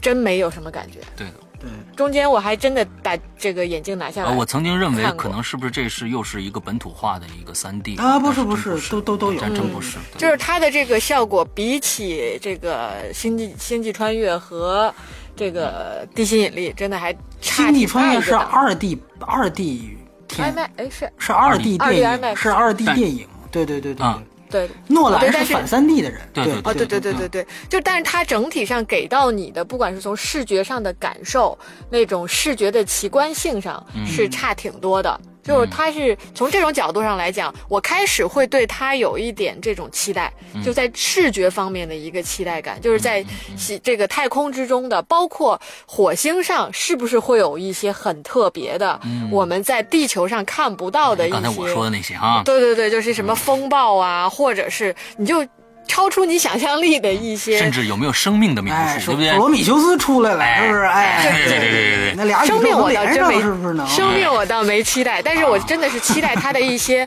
自然景观。嗯，会可能会很不一样，嗯但是这里边真的没有，就更多的像美国大峡谷的那种感觉，嗯里边这更多是这方面的一些、一些镜头，所以呢，就是它在我看来，整体你要评说它的评述它的娱乐性，就是一个中的中规中矩的好莱坞科幻影片，嗯没什么很特别的，嗯。然后真但是幽默，你觉得能打动你吗？啊，好玩的幽默，这我能想到的幽默，这这不或者有记忆度的幽默，就是刚刚波米你提到的那个殖民，哦，哦就那那一点吧，还觉得蛮逗的。但是他的幽默并不会让我对这个影片有特别的好感。嗯就他的加分没那么多，他可以有加分，嗯但是这个加分上不是那么的理想。，OK，OK，整体 OK 整体上就是在我的预期之下的一部影片。嗯，好好，我那个。嗯我们刚才说了，就是说这片子确实是值得期待，因为我们今年神级片特别多啊，大家这把这部片子又说成神级的电影，所以又是那种期待，呃，去看的这部电影。刚才说到幽默性，我想了，就是说在蚁人里面唯一的一个记忆点就是这个逗逼，对吧？对对对在我们这对在在这里边，他也是以他呃，呃他也是充当了这样一个角色啊，因为这里边呃，基本上很多笑笑料都是他来引出来的，但是这里边的这个笑料跟蚁人的那个笑料可是真的没法比了啊，就是说，那那我觉得有有很多的笑料在里边是生生搬硬套进去，让它呈现一种美国式的乐观主义精神，这样子的才加进去的这些东西，就跟刚才波米说的一样，就是为什么我觉得这部电影的真实度会打折扣，就是因为这个人少了应该有的孤独感，应应该有的一些面对这些困难的一些畏惧感。他他没有畏惧感，他少了这些东西，就不是一个真实的人了。我觉得是这样子的啊。虽然他最后成功了，但是他这些情感应该是还是有的。所以在表述，在在整个的剧本里面呈现对于这个人的刻画上面，就很少去表述。那也就是说，他缺失了一部分东西。再说到刚才的三 D，那这个三 D 确实给我感觉是一个国产再三 D 的一个。一个感觉，所以从从画面上也没有那么多的惊喜给到我们。再说奇观性，呃，我最后曾经期待过环形山有一些可能会有一些让人想不到的东西出现，因为确实有很多人说火星上的环环形山跟地球上的一些某一些的印记是相同的，是有挂钩的，甚至是水，是吧？对，完了之后这些这些东西已经有这么多的消息，当当然了，呃，水是之后的消息，当时在在剧本之前，他肯定不会想到有水这个事儿的。幻想嘛，这是科幻片嘛，哎对不对？对啊，对，环环形山什么的，这些都是火星上最标志的这些建筑。我我曾经在幻想，他会把环形山的整个地貌会加着重的来说一下，来来来描写一下，但是也没有。所以，嗯，整个的就就感觉这个这个电影从神级的这种角度来考虑的话，到在我这儿来看，它是一个。它从娱乐性来说，它既没有这个荒岛求生的那种波折，也没有就是说，呃，Gravity 里边的那些惊险刺激的一环扣一环的桥段出现，所以从娱乐性上来说，我打七分吧，这里面最低的一个。对，嗯，来，不米，对，三 D 我想说一点啊，就是说它这个三 D 啊，其实是，呃，你要知道，这是斯科特第二部三 D 片，它第一部是《普罗米修斯》，然后啊，不不不不对，第三部那个《法老与众神》也是三 D 版，只是国内没上啊。然后这个对《普罗米修斯》我们都上，呃，我们都看了，对吧？而且上了三 D 版，虽然它删节了，但是那个三 D 非常的好非常好。为什么？《普罗米修斯》是三 D 实拍。哦如，果你看过他的花絮，你就明白那花絮特别有意思。他、而且斯科特是一个他，这又说斯科达个人风格，他是一个喜欢架多机位的导演，就是每一个场景他都架多机位。然后呢，他当时就是在花絮里面显出最大的一个被吐槽的地方，就包括制片人还有那个那个那个那个法斯宾德他们都吐槽他这一点，就是说。那个那个三 D 当时技术水平其实并不特别特别，就是到现在特别成熟，起码不如二 D 成熟。就虽然大量三 D 片，但还是大部分都是三 D 转制的，是为什么？就是三 D 摄影机经常出故障，啊，这是一二，就是噪音特别大，噪音特别大。第三就是体积特别大，你想想，它其实是、其实是两个镜头嘛，对嗯对对。然后，而且呢，斯科特又要又要要架多机位。你比如原来我这一个场景你加四个机位没问题，你现在四个机位全是三 D，对吧？你全是三 D，那其实这个他说他他们就展示了一下那后面那个那个线那个线头，我的天呐，密集恐惧症要死，你知道吗？就那个密密集的复杂程度，你有一根线错。你这你这场戏白演，你知道吧？然后斯科特他对于场景要求特别高，他要求实时回放，就在他的监视器上能实时回放出可以看到 3D 3D 的效果。对对，所以那个斯科特他的幕后花絮，你看普罗米修斯全是戴着三 D 眼镜儿在那个片场指指挥，就跟王家卫似的，戴一墨镜，你知道吧？其实就是因为他要看三 D。对，那这实时回放，他又要马上就看见，这等于又需要一个特别。他们那个当然讲那个三 D 原理，然后你这时候你才明白，真正实拍三 D 不仅是成本问题，而且它非常大。他就当时法斯宾德说，他有一天戏都白拍了。就最后素材没了，你知道吧？那天戏就重拍，还有一天是那个，就整个那个摄影机宕机了，调了一天才调好，那天浪费了。然后制片人直接就说：“他说啊，就虽然他说啊，就是斯科特先生对于这个三 D 的这个真实感的追求，我们非常非常钦佩，但是他是制片人嘛，他就说，但其实这个片这他这么拍，就是让这个电影的拍摄时长起码延长了百分之二十，然后地主家也没有成本余粮啊哎，对，成本也那什么什么，对对对，就就我说您这对着镜对着镜头能这么吐槽，我估计私下里估计早就骂骂街骂过好几回了，对吧？哎，所以所以你会看到到火星救援，你可以查一下，基本上它这个基本上就是一个后期转制。当然了，我觉得我还是那句话。我觉得最好，如果你要是这样，你就干脆你就拍二 D 就行，是的对不对没错？我觉得这我不是在为斯科说是因为这片子是大导演拍的，所以我给他找借口。我的意思就是说，三 D 如果技术不够成熟，咱们还是来二 D 就行。对吧？星际穿越一样很震撼，对不对？现在大家不会认为，因为你看从少年派到西地心引力，再到这部四部电影三部三 D，你不会因为星际穿越二 D 你觉得好像立刻比那仨差一点，不是，反倒你还觉得星际穿越可能是这里最好，对不对？对所以我就觉得，就是你如果三 D 不成熟啊，成本贵啊，这个这个故障多，那咱就别用。对不对？嗯所以我觉得就是这么简单，因为毕竟可能除了卡梅隆之外，其他人对于技术或者吉比西斯，对他对于技术哎他并不是那么关注，也不太愿意关注，也不太熟，也没那么擅长。对，那我觉得你你就把你擅长的东西表达出来挺好。所以这是三 D 的部分，确实我我也承认，我在福斯那个里边看的那个不能更好，但是也不怎么样，我就知道它就、就是不怎么样。对对对，然后而且没有呃 IMAX 的特种画幅，所以大家也不用说非得挤破脑打破脑袋，非得去那里面看。然后关于中国部分，我想说就是，确实刚才两位提到了，就是这个其实里面它肯定还是有大国政治的东西在。嗯嗯，就是以前我们老说，就是美国人他会把原来像这种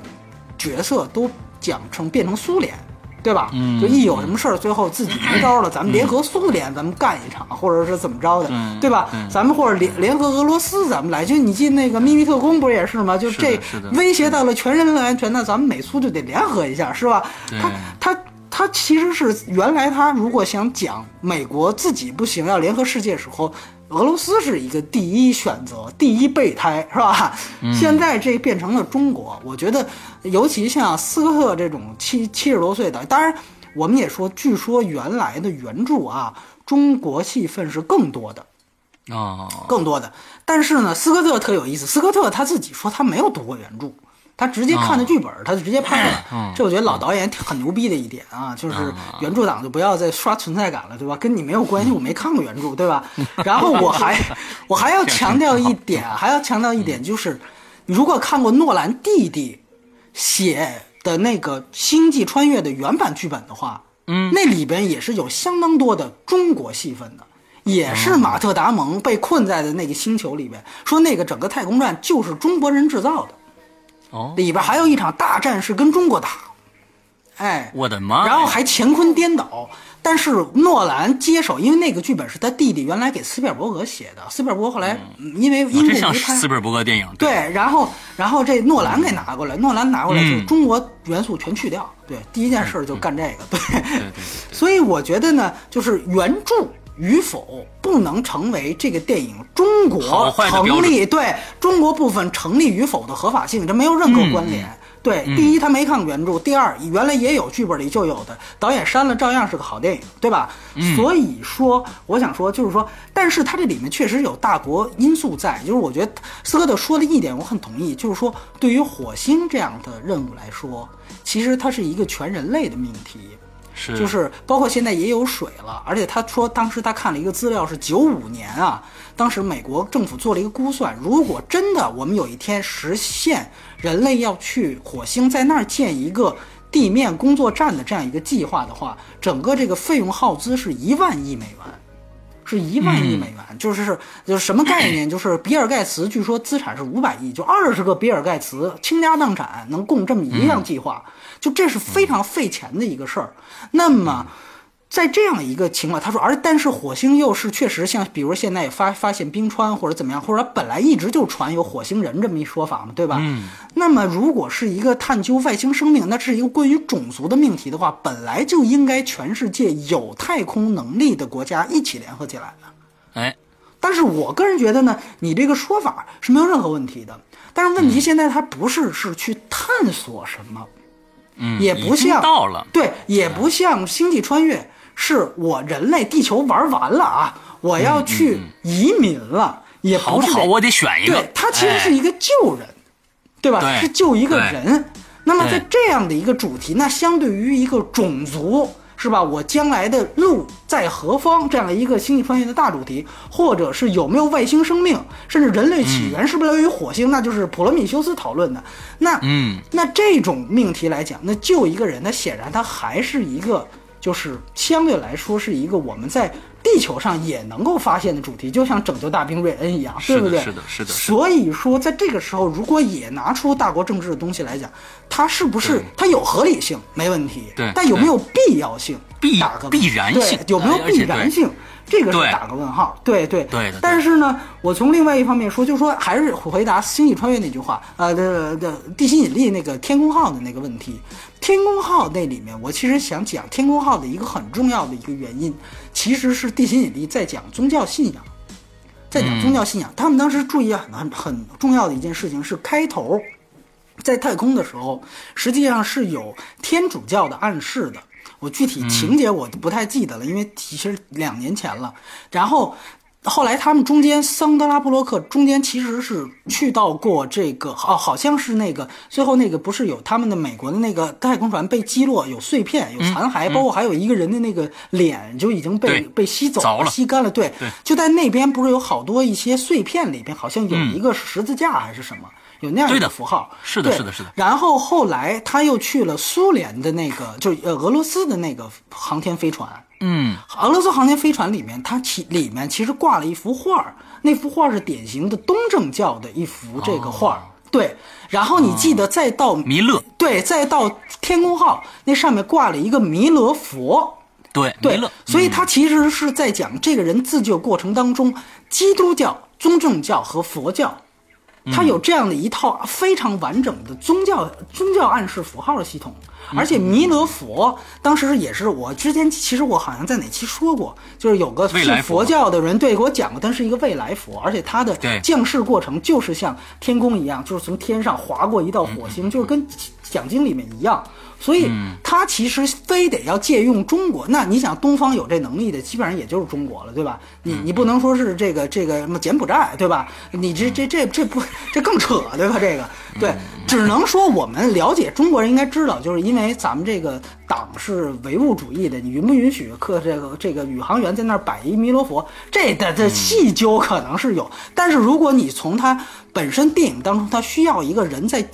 自救过程当中的一个信仰问题的讨论的话，那你发现他的这个天宫号和弥勒佛是和之前都是完整能对应上的，所以它的中国元素还有这样一层必然性在。对，那么在火星救援，起码我是没有发现。对，所以那从而呃，那这个我觉得是中国部分。那从另外一部分就是说，呃，关于它跟星际穿越、跟荒岛求生，如果它还有差距的话，其实也是在命题上。这个电影你会发现，基本上是科学拯救一切，对吧？嗯只要你能够用科学，你就可以拯救一切。而星际穿越的问题，恰巧是打了一个问号，就科学可以拯救人类吗？对吧？最后会不会你会发现，看到半天好像是爱，是人类最朴素的情感会成为一个更核心的元素，对吧？里面甚至还有一个人是凭借直觉选择星球，一个人是凭借科学数据、大数据，对吧？我们现在老讲大数据选择星球，好像这里面已经带着一种起码是暧昧态度和多义性的态度，他没有把话说死，这个思辨性就会更高，包括对于人类情感和科学、理性、感性的讨论。那你甭管说虫洞这个东西啊、黑洞这个东西，它是不是有什么科学依据或者这个那个？它起码这一点上来讲，比火星救援走的要远。这是星际穿越。那再说荒岛求生，其实我觉得荒岛求生更重要的一点，为什么我觉得特别牛逼，就在于荒岛求生它讲的其实是一个社会社会身份的一个遗失和寻找。嗯，就是那个电影，它其实塑造憨胖子是个工作狂。而且是高速社会当中，哇，这个咱们就得快呀，就是准时的。我那是他是那个菲迪克斯嘛，联邦快递的一个非常牛逼的一个植入广告，就是说我这是这是必须得是准点到达呀，对不对？结果没想到，不好意思，您这个荒岛求生，你中间出了这么大一个变故，一下子由一个社会人属性，这个属性马上要失去了。所以我觉得通过一点，你能看出这两个电影的不同方向，就在于，你看这个里面最后把特达蒙救回来了。像没事人一样开讲座，嗯对吧？还给大家讲，哎，我在火星上怎么怎么着，然后还把学生逗乐了，那也是一个很幽默轻松的场景，对不对？对但是你如果回想《荒岛求生》，你会发现最后他虽然回回到社会当中来了，回到社会当中来了，但是他眼神是空洞的，他是迷失的。最后他捧着那个快递站在了他开始的所在的那个十字路口那儿，他不知道何去何从。就是我已经当过那么长时间的原始人了，原始生活已经把我的社会身份彻底抛弃了。我再回到社会的时候，我能那么一下子就变得，哎呦，就像平常一样特别轻松的吗？它其实是有这样的一个关于社会身份的讨论。人的认知其实跟社会关联特别重要，在这方面，我觉得《火星救援》反倒好像没有那个主题那么就是那么那个什么一些，对吧？就是汤姆汉克斯那个片哎其实我现在感觉，嗯，你不觉得这部电影特别像他哥哥拍的电影吗？弟弟弟弟啊，他弟弟他弟弟拍的电影，死的那个前几年自杀的那个是吧？对对，呃，叫更有那种东尼东尼斯科特，对对对对对对对哎，Tony Scott，托尼斯科特，对对对对对，嗯，对，确实是，我就觉得就是说，忽然一下子他的社会身份被找回来了，然后这个人也包括你看过那个拆弹部队也是一样，就他在战争当中天天拆人弹啊，在那样一种高度紧张当中，最后终于把这个兵役熬完了，他回去。在一个非常安逸的大超市里边，他反倒无所适从了。包括那个美国狙击手也是一样，美国狙击手也一样，对哎呀，，反倒我不知道，我这挺安逸的，我不知道怎么生活。我觉得人在经历巨大变革当中，就在那个地方，就在一个跟你社会认知完全不同的地方待上一年，总会有这样的心理变化。甭管你是不是乐观，这没关系。嗯，他有一个社会身份的问题，但好像这一部分就没有刚才我们提到的那些电影的那种渐变，对吧？那也不是它的重点。那我觉得可能这个是我可可能想期待看到的东西，可能也不太够。对，这个是一个区别，但我我不觉得它是个缺点，只是它没有拍到而已。对，OK，嗯，八阿波罗十三号，这是最后我想说的一个，毕竟阿波罗十三号是真事儿，嗯，对吧？大家因为也是汤姆汉克斯演的，对吧？对对，而且那个电影在九五年的时候拍出来，当时它是第一部，我如果没记错是第一部有 IMAX 画幅的好莱坞商业剧情长片。OK，这应该是我的那个当时那个那个十三号，就是整个升空的那个镜头，那在九五年看来，那简直叹为观止。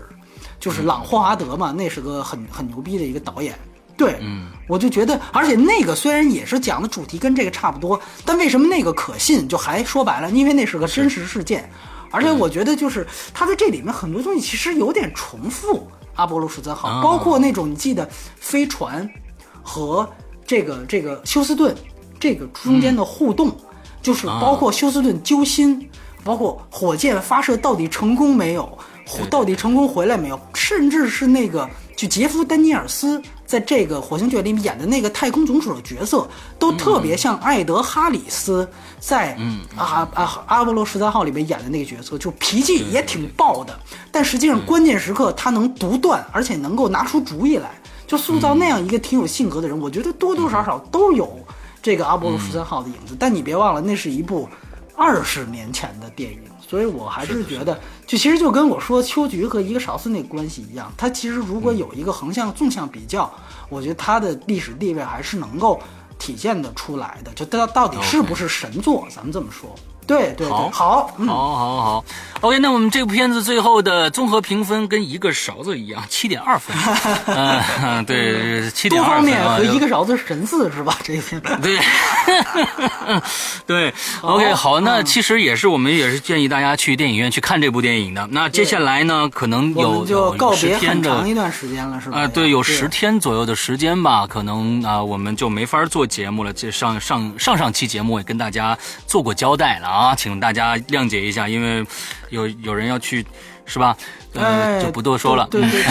对，反正接下来反正就是贺岁档了，应该我觉得，是吧？进入十二月了，嗯真正纯纯粹的就贺岁档了，什么寻龙诀呀、老炮儿啊，对吧？嗯还有更多奇葩电影等着大家，什么罪恶天使，那我做不做的不一定啊。那个啊，是的，是的，对是的对对对对。呃，反正现在、呃现在上的这个《饥饿游戏》呢，呃就是说最后一我我说，假如说大家能不看就不看了，因为实在是你看了是吧？我看了，我看了，我也看了，能不看就不看哎，。他们说太烂了他们说这个这个这个什么《我的少女时代》特别好，是吗？哎，这个我看了，是这样子的，我这个我看了。我我也看了，是是这样子的。我问了一下，在台湾的票房非常的高。对对对对那其实超越那些年我看了以后，的观观感呢，就是说是一个很普通的剧情的一个青春偶像片。哦但是我也问了台湾人为什么那么喜欢这部电影，他们说了一个我十分信服的理由，哦因为他们说这里边充满了浓浓的七十年代到九十年代之间的台湾的气息。哦，那不就是一致青春吗？不就是一个？对 对那些年，那些年，那些年，那对那些我其实我觉得呃感觉他还没有那些年好看。呃，我的感觉啊，我、啊我其实我觉得这个这这个片子我比较有话语权，因为它其实就是讲少女时代嘛，对对对对对吧？嗯它的核心受众就是女生。嗯，呃，我看完这个片子，包括看的过程中，真的还多次落泪。嗯原因呢是这样，我明明知道剧情有点扯。而且挺狗血的，而且比较俗套，但是它比较，我觉得做的比较好的一点是，它真的能够抓住女生中女生的那个感动的点。嗯它能够找到你在那个高中时代会让你有一些，就是你在感情上或者什么，让你会有一些触动的点。哦，那哎触动你了是吧？这个你不是他之前看他是没看过《初恋这件小事》啊？泰国那个。啊，初恋我看，哎，我看了一半儿，那个我没看完。我是没看，好像玄木跟我说过这事儿。哦对那个我没有看完但那个我对于我没有那个有模仿的嫌疑。对，呃，我印象不深了，那个我看了很少的一段然后这个片子呢，就是我觉得就是说对女生来说，它会比较容易打动人。嗯但是剧情啊各个方面，你要把它当做一个什么电影去分析，确实没什么可分析的。嗯嗯嗯嗯，我我我我这部片子唯一给我的惊喜，大家可能都想不到，就是最后居然言承旭出来了，那个给我的哎你，这叫剧透好吗？这个这个小惊喜啊！哦，是是这算剧剧透了是吧？啊，对对对，这我都没是最大看呢，的一个剧透我都不知。道言承旭出来呢，霍氏嘛啊，虽然对我来说啊没什么无所谓，言承旭出来算什么呢？对不对？看看这个片子会有杨德杨德一种当昌出来，我年激动一下。会有一种当年看那个《流星花园》的感觉。啊，是是哦是，他也就是那样的对对对一个意思的电影嘛。对，就是它很纯粹嗯，有些东西表达的。十二月四号会上一个王宝强、小沈阳、大鹏演的《不可思议》，我已经看了，嗯是中国的一部这个自己的国产科幻片啊哦，对，我知道，听说了，嗯，啊听说了。这个非常的这个啊，就是你先你先跟大家说一下，那要不要去看啊？呃，就算了吧，我觉得就算了吧。嗯对对对对对。但是我觉得它有让我真正有让我觉得出乎我意料的地方，就是它特效比我想象的要好，哦，但是剧情太太烂了，就剧情太烂了，烂烂嗯烂到没有底裤。对对对。但是特效你看出是真花钱了，哎，啊，九层妖塔。对对对对对，哦就是九层妖塔。对对对，我觉得它跟九层妖塔啊，半斤八两，半斤八两。所以到时候咱们看咱们看，就是就是，如果比如说施阳觉得这有说头，不代表它好啊，那我们再说。因为毕竟，如果你要直接说寻龙诀，那直接就是奔着十二十号去了，十二月二十二号。然后十一号，二十二月十一号有个师傅是徐浩峰的电影，那个我也看了啊。对，这个是说头非常大的。但是也是一定要看了师傅这个也是我被誉为神作的一个电影啊，就是几乎除了我，大家都觉得这是今年最牛逼的中国电影了，甚至是没有之一的。但是我个人实在是不觉得它，我觉得它还是有一定问题，但是。它的突破性和它和值得说的地方绝对非常多。十二月十好，一号师傅对看看道士下山的原作，原作，对对对，拍出来的道士下山是什么样的？对，然后哎。一代宗师，有人说这个，我可以提醒他，有人说这是一代宗师的前传啊，大家想一想，一代宗师的前对，因为因为徐浩峰是是一代宗师的编剧，拳喽。对，大家想一想，真的最后能接上啊，最后能接上，对对对对对。哦。然后这个这有点意思。同天上映的还有一部四年前、三年前拍的《极速风流》，嗯，那是一部嗯超级高哦口碑的电影啊，对对对对对那哎，我们刚才刚提到我们刚刚提到那个阿波罗十三号，对不对？极速风流的导演啊，朗霍华德，嗯对对对。然后基本上就是这些，然后还有一部东北偏北，东北偏哦北也是一个类似于新迷宫那种，就是小题材的片子，对对对，嗯也是老是抄袭大。大这个叫什么？就是大导演之前的经典电影的名字对啊，啊，对，好吧？喜剧然后苛刻的啊那嗯对《寻龙诀》之前，基本上就这么几部，然后到时候我们择看看择机而对吧？择日再死，对吧？啊，好，对对对对对对，好好好，那行。好，那今天的节目到这儿，对大家呃，差不多就对对对结束了啊，时间比较长啊，听完了都是英雄。好，那今天就结束了，祝大家这周快乐开心，拜拜。，嗯，拜拜拜好。